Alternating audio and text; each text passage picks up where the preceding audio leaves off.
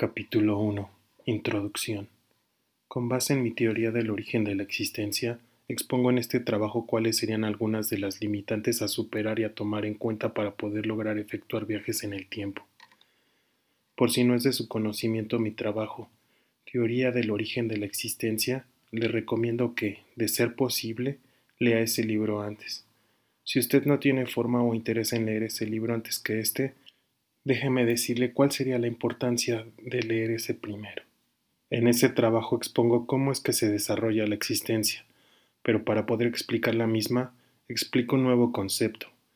Al menos yo no he oído ese concepto en ningún otro lado, de que el tiempo no es lineal y ni siquiera existe como lo percibimos. A grandes rasgos, explico que la existencia es en parte una constante transformación sin inicio y sin fin, motivo por el cual es que no existe el tiempo y el tiempo, como lo percibimos, a lo que le llamamos tiempo, es tan solo la visualización del proceso de la transformación, pero nadie hasta ahora ha propuesto lo que yo, que no hay ningún principio ni un fin, que todo sea una transformación que sucede sin correr a través de una línea de tiempo, siendo la transformación de toda la materia y de toda la energía la misma trascendencia de lo que nosotros llamamos tiempo. Decidí separar este trabajo de mi teoría debido a que, en mi otro trabajo debía explicar la manera en la cual sustentaba mi teoría y el por qué la exponía de la forma en la que la presentaba. De ser cierta, esta sería una cuestión resultante de una nueva visión de la existencia y el tiempo en sí, por lo que, a mi parecer, es una nueva forma de poder entender la realidad y, como lo dije, de ser cierta, sería un enorme avance en la dirección correcta a realizar viajes en el tiempo, que, dicho del modo en el que lo planteo, sería traspasar la línea de la transformación de la energía normal a una distinta o reversiva transformación respecto al resto. Voy a seguir explicando. Espero que este trabajo pueda ayudar a futuras generaciones con el avance tecnológico y científico. Capítulo 2. No existe una línea de tiempo. Considerando que el tiempo se desarrolla de distinta manera en diferentes partes de nuestro universo, ya que supone ser una transformación que sucede a distintas velocidades en toda la existencia y no es una consistencia determinante para todas las cosas, como lo creemos hasta ahora, esto quiere decir que el tiempo transcurre de diferentes maneras y a diferentes velocidades en diversos lugares. La idea de creer que todo se desarrolla a la velocidad en la que estamos acostumbrados a ver las cosas es debido a nuestras propias características orgánicas que rigen para percibir las cosas de la forma en la cual las entendemos y por las cuales justamente hemos adecuado las medidas de las cosas a nuestra percepción. Es la cuestión por la cual creemos que el tiempo funciona de la misma manera en todos lados. Creo que este problema se debe a que seguimos aprendiendo a conocer y desentrañar los misterios de nuestro universo. Como nadie había planteado la teoría de que el tiempo es una transformación continua de energía que, de lo inexistente, permite en esa transformación la constante creación con base a la continua transformación, dando como resultado a la existencia, la cual es y se va modificando de tal manera que no termina, debido a este fundamento tampoco empieza, al menos no en una línea de tiempo como la entendemos hasta ahora. Es fundamental entender esto desde un principio, para poder percatarnos por qué nada permanecerá para siempre y para tener bien en claro en todo momento que nosotros somos parte de esa energía en constante transformación. Es muy importante tener en claro que nosotros somos parte de esa transformación energética. Enfatizo en este prospecto porque me he dado cuenta de que, en muchos estudios, cuando estudiamos la materia, y en este caso el tiempo, nos ponemos de lado y por eso dejamos de percibir que nosotros, al igual que toda la materia, en el fondo somos energía que está cambiando constantemente. Creo que es debido a esa misma falta de visión, de que somos parte de ese mismo desarrollo que rige todo lo concebido y no, que todos somos energía, tenga vida o no. Creo que el hecho de tener vida, de concebir la vida como la concebimos hasta ahora, nos hace pasar del lado esta visión de la existencia misma. Es por eso que estos fundamentos son totalmente nuevos, cosa que me enorgullece plasmarlos aquí. Capítulo 3. ¿Qué es el tiempo? al considerar que el tiempo es mera transformación y que el tiempo es sólo el lapso de medición de la transformación a través de nuestra percepción, es entonces que, si vemos al tiempo como lo que es, una transformación de la energía, nosotros y todo lo que conocemos no se traslada a través de una línea de tiempo lineal, sino que es la misma energía la que, debido a sus condiciones, se lleva a cabo en diferentes velocidades, pero desembocada en la transformación, que no es más que la reacción continua del cambio de la energía, por lo cual el tiempo vendría a ser el lapso de cambios de sucesos de la transformación. Incluso, de ser posible, el viaje del tiempo explicaría este mismo fundamento. Pero si no existe el tiempo, ¿cómo se podría viajar a través de él? Básicamente, diciéndolo de cierto modo como un ejemplo, sería como un experimento de química. Imagina una fórmula, con diversos componentes dentro de una probeta. Supón que todo lo contenido en esta probeta es nuestro universo. Debido a todos los componentes que se encuentran ahí, dentro se están llevando pequeñas y diversas reacciones en diferentes puntos dentro de su contenido. Algunas de estas reacciones son más rápidas que otras. Algunas serán más reactivas que otras. En algún punto dentro de toda esta mezcla que se está transformando, debido a la variedad de diversos componentes energéticos que tenemos en nuestra fórmula, un pequeño punto dentro de la misma representa nuestro planeta.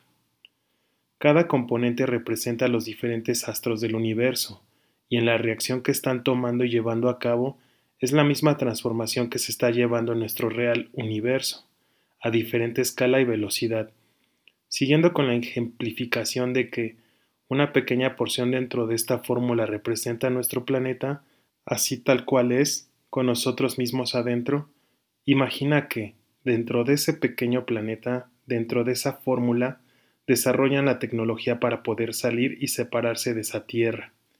Esas mismas pequeñas personas son pequeños componentes que pueden deslindarse. Esas mismas pequeñas personas son componentes químicos que son parte de la muestra completa de la probeta. Puede que se hayan desprendido de su elemento original, pero no han dejado de existir. Quizás sí debido a la múltiple transformación han cambiado, pero no han dejado de existir, solo se han ido transformando, lo que, a grandes rasgos, representa. Siendo parte del ejemplo mismo, la grandeza de nuestro universo, somos materia concebida en una constante transformación. Nuestro desarrollo está delimitado a nuestro mismo organismo. En todo caso somos energía cambiante, y para viajar en el tiempo realmente sería desprenderse del cambio normal de la reacción de la energía a pasar a un cambio distinto de nuestra transformación para poder lograrlo. En nuestro ejemplo, si metemos un componente aislado del resto de lo que hay en el aprobeta, los componentes se van a mezclar, pero al aislar un derivado mientras todo lo demás se mezcla, éste no lo hará. Eso es lo que representaría, dentro de la transformación continua de la energía, separarse y no cambiar a la velocidad del resto, permanecer con la misma configuración mientras que lo demás sigue a su paso. Capítulo 4. Cómo efectuar el viaje en el tiempo. Esto explica una transformación química, más que del tiempo, pero pasa que todo es energía, y de este modo se explica que, de manera química, si podemos aislarnos del regente normal de nuestra propia transformación, puede que podamos viajar al futuro. Mucho se ha dicho ya que, si nos encontramos en otro punto de la galaxia, en dicha coordenada, puede que uno esté viendo o percibiendo la visión de la Tierra de un pasado. Es porque en dicho punto el causal está derivado en el tiempo en que verdad se está viviendo, esto se explica al estar alejado del transcurso normal del tiempo de un lugar a otro. Es por eso mismo que esto es posible. Podría funcionar para viajar en el tiempo, ya que la transformación de la energía correría a distintas velocidades en diferentes puntos. El problema con este hecho es ¿cuánto nos tomaría trasladarnos de un punto a otro para estar llegando en los diferentes intervalos de tiempo? Quizás si con el pasar de los años se pueda lograr esa ejecución. La otra manera sería el aislamiento de la transformación de la materia, pero la situación es diferente para viajar al pasado que al futuro. Capítulo 5. Limitantes para viajar al pasado. La principal limitante para lograr viajar al pasado, tomando en cuenta que todo lo existente es una continua transformación de energía que nos incluye a nosotros, la principal limitante es lograr una tecnología que pueda revertir la sucesión de todo lo existente, para que nosotros podamos transportarnos al pasado. Suena casi imposible poder revertir la transformación de todo el universo para viajar al pasado, ya que, ojo, todo es continua transformación. Creo que lo más acercado, al menos de un inicio, será poder lograr una tecnología capaz de retornar hasta definido momento una parte de algún lugar, que permita el retroceso de la sucesión de la transformación continua de la energía. Dicho de otro modo, permita retroceder los sucesos tal cual pasaron hasta derivar al supuesto presente, de la misma manera en que se efectuó, pero solo en alguna región. Como si activáramos una máquina y todo volviera hacia atrás, pero con la limitante de que este retroceso estaría pasando en la continuidad del presente y no volviendo al pasado, sino solo una parte, la parte donde se está suscitando dicho proceso, haciendo retornar el flujo de las energías, pero éstas estarían sucediendo en la continuidad del presente, como si a una cinta le dieran correr hacia atrás, pero solo serían cierto punto y modo, porque veo más complejo hacer que toda la existencia misma la hagan regresar a un plano anterior, y no solo me refiero a nuestro planeta porque, suponiendo que se viaja al pasado, todos los astros y demás deberán estar en donde estaban en el instante que se ha regresado, no es aislado de un solo lugar. Es por eso que pienso que, en un primer plano, se podrá revertir la continuidad de la energía en un determinado lugar, para evocar al pasado, pero debido a que esta pequeña porción que se está regresando se llevaría durante el correr de la transformación continua de lo existente del universo, esa reversión se estaría desarrollando dentro del nuevo presente, siendo más como una recreación. Podría suceder que esa recreación tenga un nuevo desenlace, pero ese sería dentro del nuevo presente, no sería en un futuro paralelo, sería más como llevar atrás una porción del desarrollo de la continua transformación para darle una oportunidad de ser diferente en la continuidad del presente, siendo una repetición con posibilidad de otro desenlace, no volviendo al pasado, sino recreando una porción de cómo fue, con posibilidad de cambiarlo dentro de la línea del presente, y no cambiando todo lo establecido. Solo es recrear la transformación pasada, en vez de permitir su normal suceso de transformación. Es posible porque no corremos a través de una línea de tiempo como la percibimos hasta ahora. Es posible porque todo es una transformación de materia y de energía. A final de cuentas se llevaría a cabo en el lapso continuo de la transformación.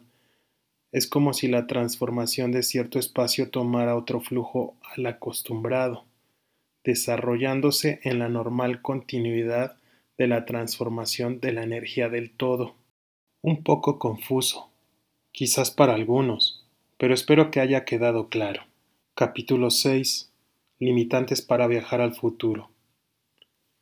Respecto al futuro, veo una posibilidad muy latente de poder efectuar viajes al mismo. Más allá de tener que, irse a otro lugar del espacio donde la transformación de la energía corra a otra velocidad para permanecer en esta un lapso de tiempo y volver después para encontrarse con una época futura de la Tierra misma, yo creo que se podrá crear alguna tecnología capaz de aislarse de la continua transformación, la cual permita correr la transformación de la energía a diferente velocidad que el resto de la normalidad de la transformación de todo el universo. Es apartarse del correr normal de nuestra misma transformación, para que, en cuanto nos desprendamos de ese aislamiento, podamos salir en una época más avanzada. De igual manera y siguiendo este proceso lógico, se podría ser capaz de crear una tecnología para acelerar la transformación de la energía, lo cual haría que cualquier persona envejeciera más rápido o que cualquier objeto o cosa padezca las desdichas de la transformación continua de manera más rápida. Aunque realmente esto no sería viajar al futuro, sino solo acelerar el proceso de la transformación. Con este último ejemplo demuestro que el tiempo solo es el proceso de la transformación de la materia y la energía. Nota, de igual manera que con mi libro Teoría del origen de la existencia, lo invito a usted a decirme qué le parece o qué visión tiene usted acerca de este tema, escribiéndome a mi cuenta de Twitter arroba j-m-v-f.